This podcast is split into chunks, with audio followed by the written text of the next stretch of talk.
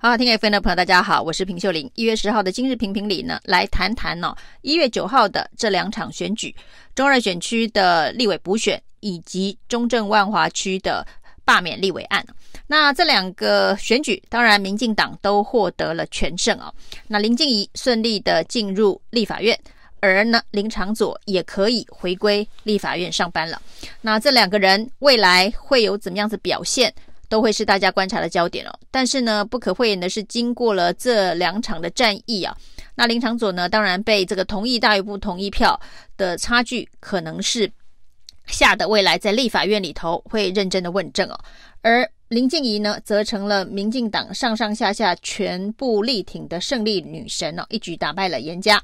而陈柏维呢，被罢免的这个前立委也成为悲剧英雄哦。那只是呢，陈柏维的悲剧英雄，林静怡的胜利女神，带给蓝绿两大政党会是什么样子的意义哦？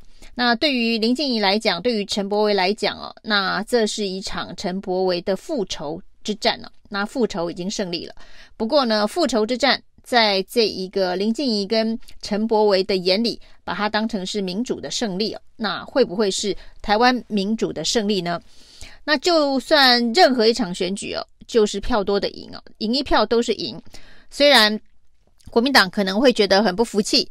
这叫做国家打败了颜家，因为呢，这一场选总选举呢，基本上已经上升到总统规格了。我们可以看到呢，包括了正副总统、行政院长、各个部会首长哦，那所有的党公职、民进党的立委议员全力的投入这两场总统级的选举。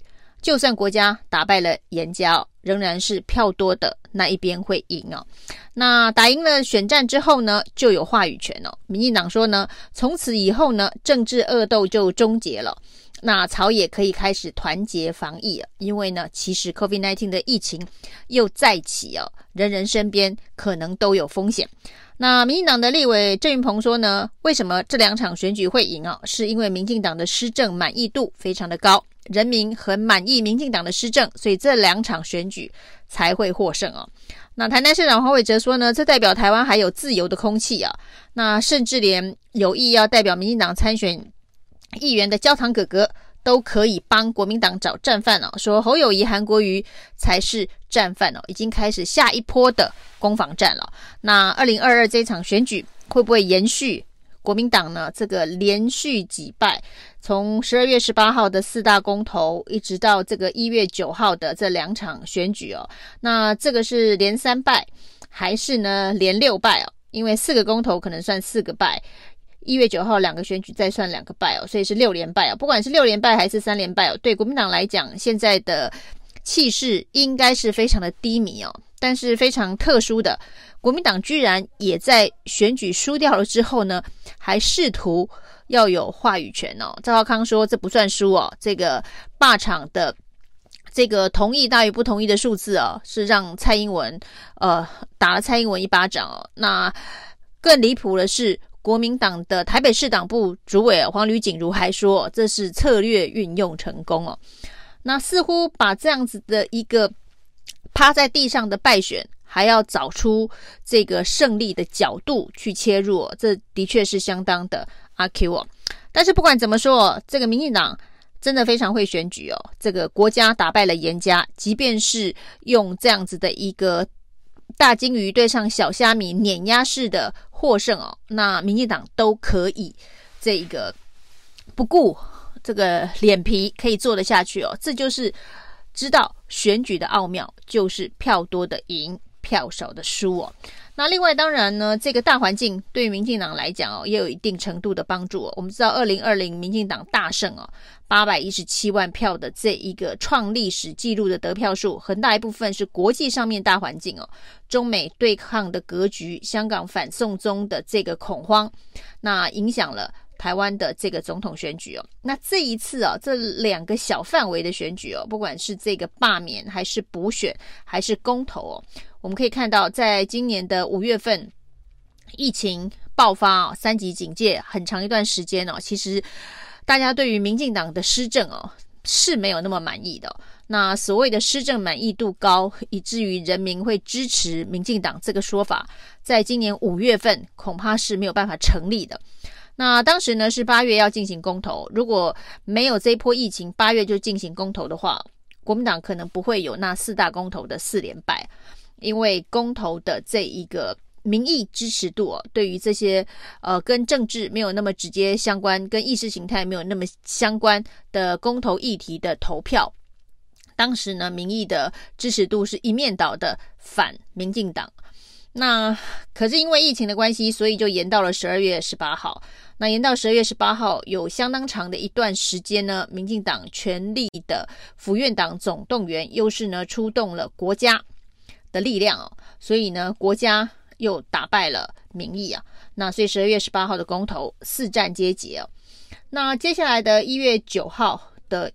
的补选也是一样的状况哦。大家看到最近今天十一例的本土病例哦，那好几条的传播链，好几波的这个传播网，疫情看来有蔓延的这个趋势哦。包括机场的相关的防疫的漏洞，在这一波的本土疫情看起来蠢蠢欲动的状态哦，可以发现我们的机场的防疫的漏洞其实是相当的多，那关卡不是很严谨。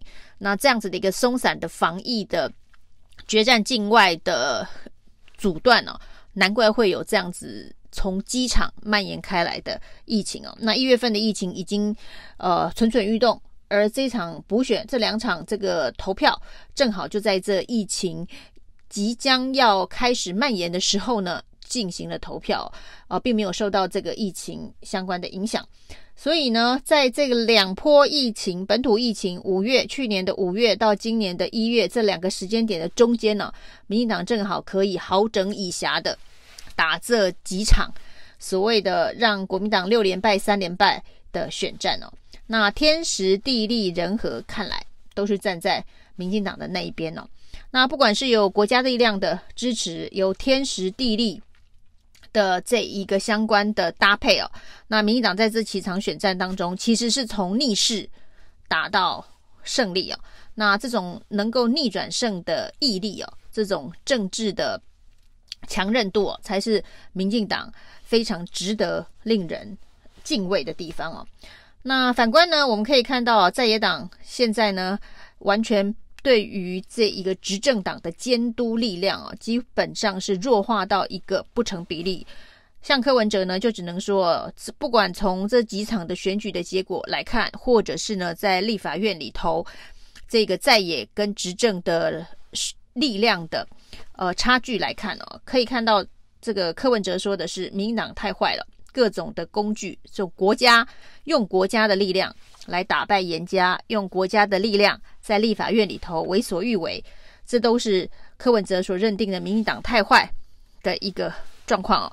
那另外呢，国民党太笨了，那国民党太笨，呃，发起这几场罢免公投，但是呢，又不知道要如何全力的投入哦，全力的攻击或者是防守哦。那民众党太弱，以至于造成了现在的一个政治的结构。